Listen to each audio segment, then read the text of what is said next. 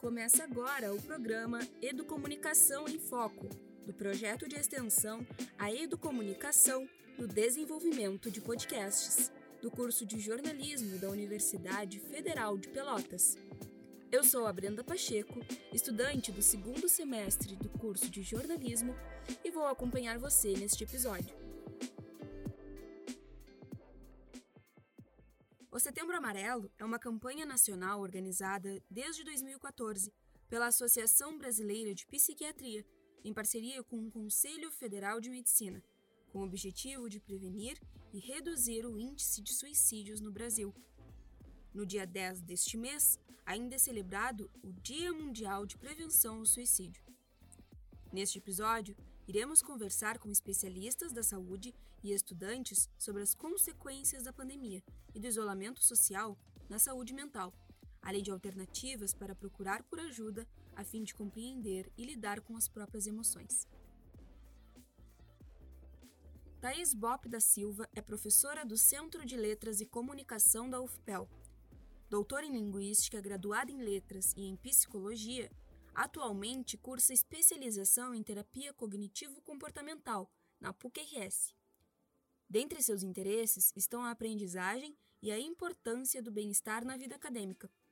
Ela explica que associar o suicídio à depressão ou a outros estados de sofrimento mental como uma causa única de suicídio é um dos mitos a respeito do assunto. Na verdade, uh, o suicídio é multifatorial, ou seja, é causado por múltiplos fatores ou causas, entre os quais, primeiro, as psicopatologias, como transtornos depressivos, transtornos de ansiedade, transtorno bipolar, fatores individuais, como traços de personalidade e temperamento, por exemplo, ah, uma pessoa mais impulsiva, os fatores de resiliência também. Terceiro, fatores familiares, como dificuldades de interação e comunicação com os pais, falta de apoio, rigidez uh, dos pais ou dos membros da família, histórico de violência e de maus tratos, ou mesmo fatores genéticos, como psicopatologias já apresentadas pelos pais e uh, tentativa de suicídio também dos pais. Também os fatores uh, psicossociais concorrem para um desfecho suicida, como uso e abuso de substâncias, como álcool e outras drogas, o bullying ou a pressão por desempenho. Bom, esse último fator, a pressão pelo desempenho, está muito presente hoje em dia entre os jovens em decorrência dos ideais de beleza e sucesso propagados pelas redes sociais. Existem vários transtornos psicológicos e para cada um deles podem ser observados alguns sinais. Segundo Thais, pode-se verificar a presença de transtornos psicológicos quando há a intensificação desses sintomas. Todos nós sentimos tristeza, mas não quer dizer que estamos com depressão. Todos nós sentimos e devemos sentir um pouco de ansiedade, né, um pouco de apreensão quanto ao futuro, mas isso não significa que temos um transtorno de ansiedade. O transtorno se manifesta quando percebemos que nossos sentimentos de tristeza, baixa autoestima, desesperança, falta de vontade, ansiedade, ou nossas, nossas atitudes mais impulsivas, por exemplo, uh, nos causam prejuízo individual ou social. Aí sim temos um caso de transtorno, quando existe intensificação desses sintomas a ponto de nos prejudicarem uh, individual ou socialmente.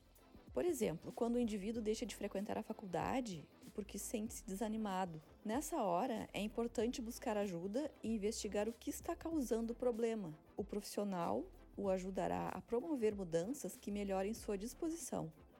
Se não ocorrer mudança, é melhor iniciar uma investigação sobre uh, uma possível ocorrência de transtorno psicológico. Psicóloga na Universidade Federal de Pelotas, Juliana Antunes Souza destaca a importância de ter uma rotina de lazer, separar o momento de estudo e do trabalho. Na vigência da pandemia, muitas pessoas se viram com essa com esse desafio de precisar fazer tudo de casa. Então isso tem os seus pontos positivos, né? É um privilégio para quem pode trabalhar é, de, né, o que nós costumamos chamar de home office, mas é, também tem os seus desafios. Por exemplo, né, é, conseguir separar o que, que é trabalho ou as questões da vida acadêmica com aquele espaço que é, deve ser reservado para realizar as rotinas da manutenção da casa, que já existiam antes da pandemia, mas que foram permeadas né, pelas atividades de trabalho de todos nós, e também o aspecto uh, de um espaço para lazer. E tudo isso se misturou e ficou junto na pandemia, no mesmo cenário.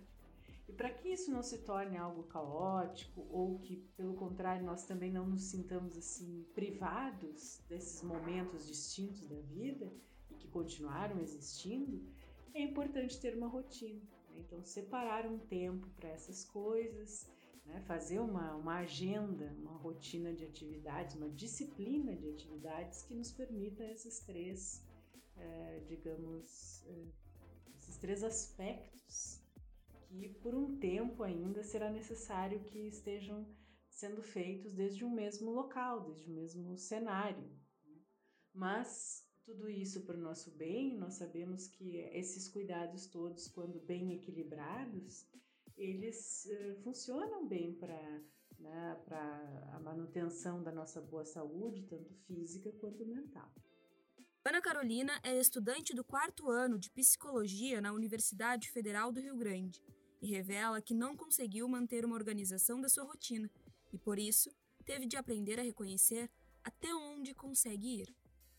Eu acho que eu tive que aprender a reconhecer meus limites de uma forma que eu nunca tinha me permitido aprender antes, né? Reconhecer meus sinais de cansaço, reconhecer quando que quando que eu tô querendo descansar e quando que eu tô evitando alguma coisa isso é muito difícil, né? É um, é um, é um desafio gigantesco a gente conseguir uh, colocar esse limite e perceber a diferença entre cansaço e, e né, daqui a pouco tá evitando um trabalho, evitando uh, alguma coisa importante. E eu acho que é muito pessoal para cada pessoa, né? Eu acho que para mim tem alguns sinais específicos e para outras pessoas vão ter outros. Mas outra coisa que eu aprendi foi isso, né? Foi que às vezes a gente não consegue se organizar e tá tranquilo, é assim mesmo. A gente oscila muito, né? Principalmente estando em casa o tempo todo. A gente oscila muito entre produzir muito, não produzir nada. E reconhecer isso também é um passo gigantesco e muito importante. Com o começo da pandemia, Ana criou um novo perfil no Instagram, o Psico na Quarentena dedicado a trabalhar sua capacidade de comunicação na internet e compartilhar seus pensamentos com as pessoas. O perfil cresceu e Ana se conectou com pessoas que não imaginava alcançar através dele. A gente sempre escuta uh, sobre a internet ser cruel, né? Sobre ser difícil lidar com, com pessoas na internet, e eu imagino que sim, eu concordo. Mas tem muita coisa legal na internet também, né? Principalmente nesse processo aí de, de isolamento. Foi uma coisa muito legal para mim perceber que tinham mais pessoas do outro lado da telinha em outras casas sentindo parecido comigo, né? E eu acho que foi a coisa mais legal que eu aprendi nesse tempo que eu tô na internet. Teve uma vez que eu, que eu abri uma caixinha de perguntas no Instagram pra gente reclamar do, do da educação à distância, né? E tiveram muitas, muitas, muitas caixinhas, muitos relatos de pessoas contando, né, que estavam cansadas. E eu acho que isso é o mais frequente, assim, né? Tá todo mundo muito cansado. E ao mesmo tempo com muita vontade de criar conexões, né? Então, todas as vezes que a gente se coloca de, de forma real ali, né, e, e, e se abre para outras pessoas, tá todo mundo com muita vontade, sabe? Muita muito engajamento de, de ser acolhido, de mostrar que também sente daquela forma, uh, de, de encontrar outras pessoas também, sabe? Encontrar outras pessoas sentindo parecido. Acho que isso é o mais comum que eu consigo ver dentro da página. O relato da experiência de Ana com a internet exemplifica uma crença de Thaís, que acredita estarmos vivenciando não um isolamento social, mas sim em isolamento físico, já que estamos mais conectados do que nunca. O nosso tempo de tela aumentou, tanto no trabalho como nos estudos e nas redes sociais. Os limites físicos e temporais de, dos nossos compromissos acadêmicos e laborais se diluíram. Estamos disponíveis o tempo todo para colegas, chefias e professores. Com o isolamento, também assistimos ao advento das lives e não, não podemos perder nenhuma delas, sob a ameaça da sensação de estarmos ficando para trás.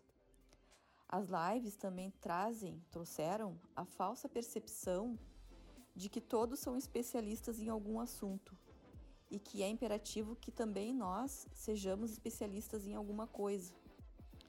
Definitivamente, estamos imersos em trabalho, informação e autocobranças.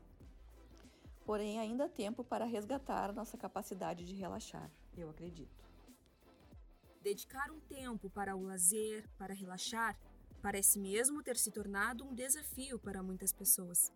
Nesse contexto, a busca por estratégias para melhorar o foco, a concentração e o autoconhecimento aumentaram.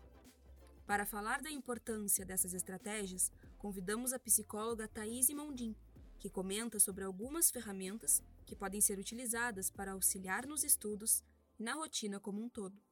Uma ferramenta que tem sido muito utilizada para os estudos tem sido a meditação. Né? Inclusive, muitas universidades têm programas, inclusive na UFPEL também, em que há grupos de mindfulness e meditação, porque a meditação é comprovadamente ela auxilia na redução da ansiedade. Né? Então, para muitos casos, a meditação é funcional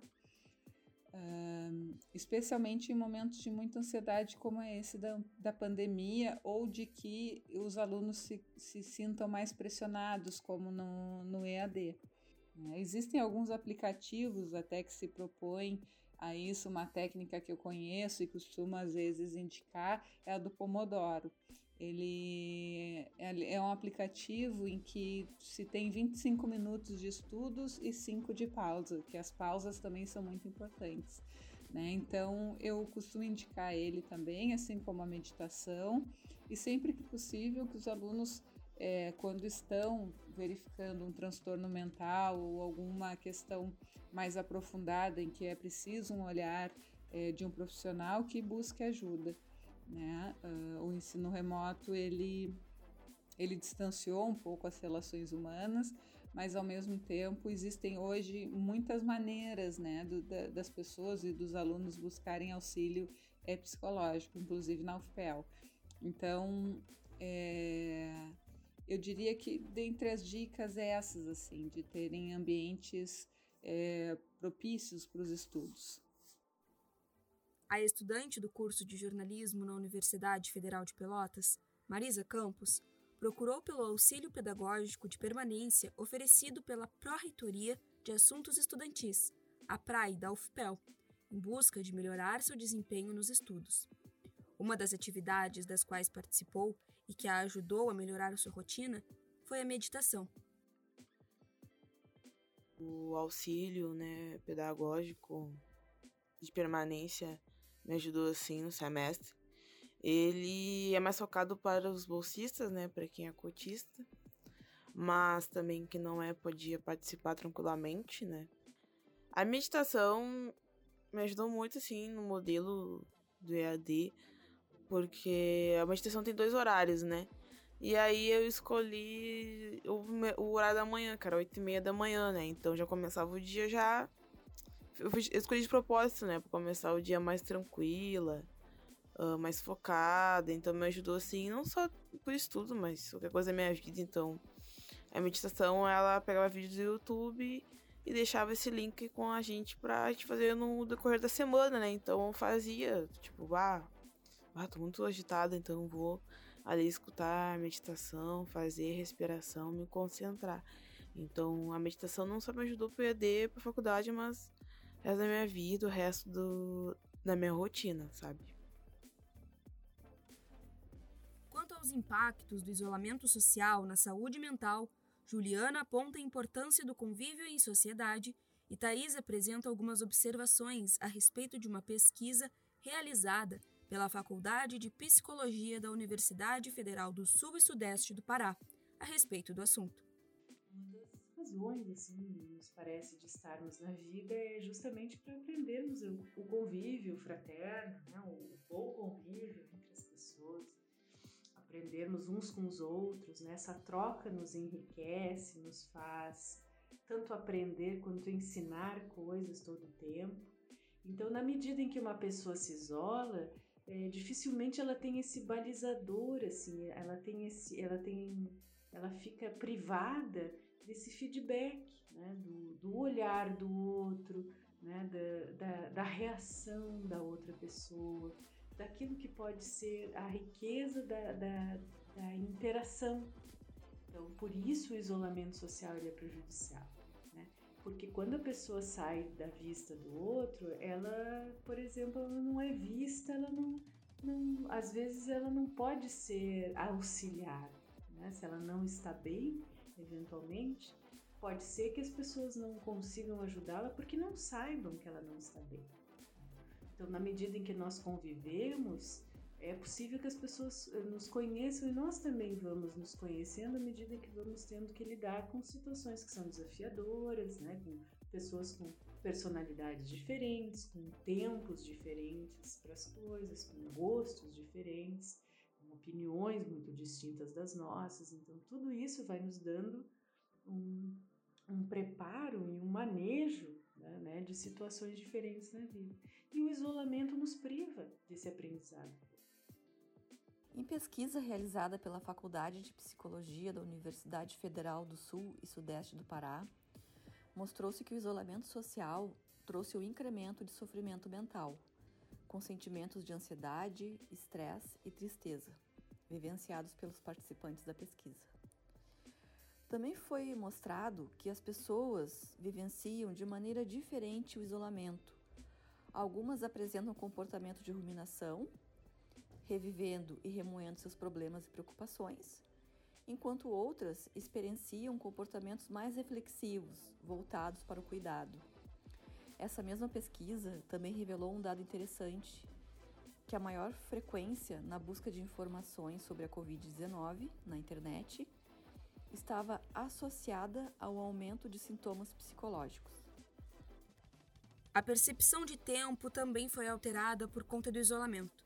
Por isso, Thaís reforça a importância de buscar montar uma rotina, uma organização própria, mesmo quem tem o costume de acabar procrastinando as suas atividades. Ela recomenda estabelecer metas realistas, ao invés de metas idealistas. Focar no que é possível que você faça naquele momento em questão. Uma dica importante, então, para quem tem o costume de procrastinar, primeiro é fazer uma autorreflexão, assim, do, do, das, dos motivos, né, as motivações que fazem com que a gente procrastine. Também é, com relação a, a, colocar metas, né, assim, então é importante, às vezes, e metas muito mais realistas do que idealistas, né, o que, que eu quero dizer? Metas que serão possíveis de serem cumpridas, né. Uh, às vezes a procrastinação está muito ligada a uma, a uma, exigência interna muito forte para que é, sejam realizadas determinadas tarefas, né? Então, se, se minha meta é ir para academia, eu tenho procrastinado muito, começo a ir duas vezes por semana, talvez três, né? Não, não, não me colocar como uma obrigação ir diariamente. Assim é com os estudos, né? Então, uh, colocar metas de, de, de, horas de estudo diária, de horas de, de metas reais. Eu acho que é isso que é importante, assim, é verificar aquelas metas que são é, possíveis de serem realizadas e não ide metas ideais. Né? Além disso, Thaís pontua que buscar ajuda profissional faz parte dos cuidados com a saúde mental. Busque ajuda profissional, Pode ser no serviço privado ou no sistema público de saúde, que oferece acolhimento pelo SUS. Muitas vezes, a busca pelo atendimento por si só já tem efeito terapêutico. A universidade também oferece atendimento psicológico aos estudantes. E são vários os motivos para buscar atendimento, não apenas a suspeita da ocorrência de um transtorno psicológico como a depressão ou a ansiedade. você pode buscar o serviço psicológico para sanar problemas de aprendizagem, para buscar ajustamento à vida acadêmica, melhoria na qualidade dos relacionamentos e mesmo autoconhecimento. Lembre-se de que todos esses aspectos fazem parte da saúde mental e do bem-estar psicológico, e, se bem cuidados, previnem os pensamentos sobre suicídio. Questionada sobre o que gostaria de dizer para quem está passando por um momento difícil agora, a estudante de psicologia Ana Carolina reitera a importância de procurar por ajuda profissional. Eu acho que a primeira coisa que eu gostaria de dizer é procura ajuda. Acho que a gente sempre pensa que a gente consegue lidar, né? Eu consigo aguentar mais um pouquinho. Mas eu gostaria de dizer que tu não precisa aguentar mais um pouquinho, sabe? Tu pode pedir ajuda mesmo sabendo que tu vai aguentar mais um pouquinho, sabe? Então, reconhecer que tu já aguentou bastante e que não tem nada de errado, não tem nada de fraco em pedir ajuda, e na verdade esse é um passo super corajoso e gigante na direção da pessoa que tu quer ser e da vida que tu quer ter. Então, procura ajuda e, e é isso. Até aqui você ouviu uma série de informações a respeito de saúde mental, suicídio, transtornos mentais, rotina Podemos concluir que conhecer a si mesmo, entender suas emoções e saber seus limites é fundamental para a sua saúde. Por isso, se você está em busca de ajuda profissional, você pode procurar pelo SUS através dos postos de saúde da sua cidade ou diretamente um CAPS, Centro de Atenção Psicossocial, e pedir por um agendamento. Além disso, Universidades que tenham cursos de psicologia oferecem atendimento gratuito ou de baixo custo para a população. Caso não exista faculdade de psicologia na sua cidade, você pode procurar por alguma que ofereça atendimento de forma online. As pró-reitorias de assuntos estudantis são órgãos administrativos que interagem nas atividades universitárias, incluindo atividades culturais, sociais e assistenciais. Na UFPEL, a praia oferece reuniões, meditação e outras atividades que podem te auxiliar a cuidar da sua saúde mental. Ainda, você pode ligar gratuitamente para o Centro de Valorização à Vida, CVV, pelo número de telefone 188, ou acessar o site para atendimento via chat ou e-mail pelo endereço cvv.org.br.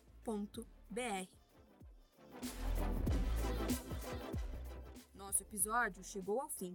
Você pode enviar mensagens e sugestões através das nossas redes sociais. Estamos no Instagram como Educomunique Foco e no Facebook como Educomunicação em Foco. Agradecemos muito a participação de Ana Carolina, Juliana Antunes, Marisa Campos, Thaís Bop e Thaís Mondim. O podcast Educomunicação em Foco é um programa do projeto de extensão a educomunicação no desenvolvimento de podcasts, do curso de jornalismo da Universidade Federal de Pelotas. Tem produção de Brenda Pacheco, Maria Rita Rolim, Júlia Moreira, Raila Ribeiro e Vivian Domingues, com a coordenação das professoras Marisley Ribeiro e Michele Negrini. Obrigada por ouvir até aqui e nos vemos no próximo episódio.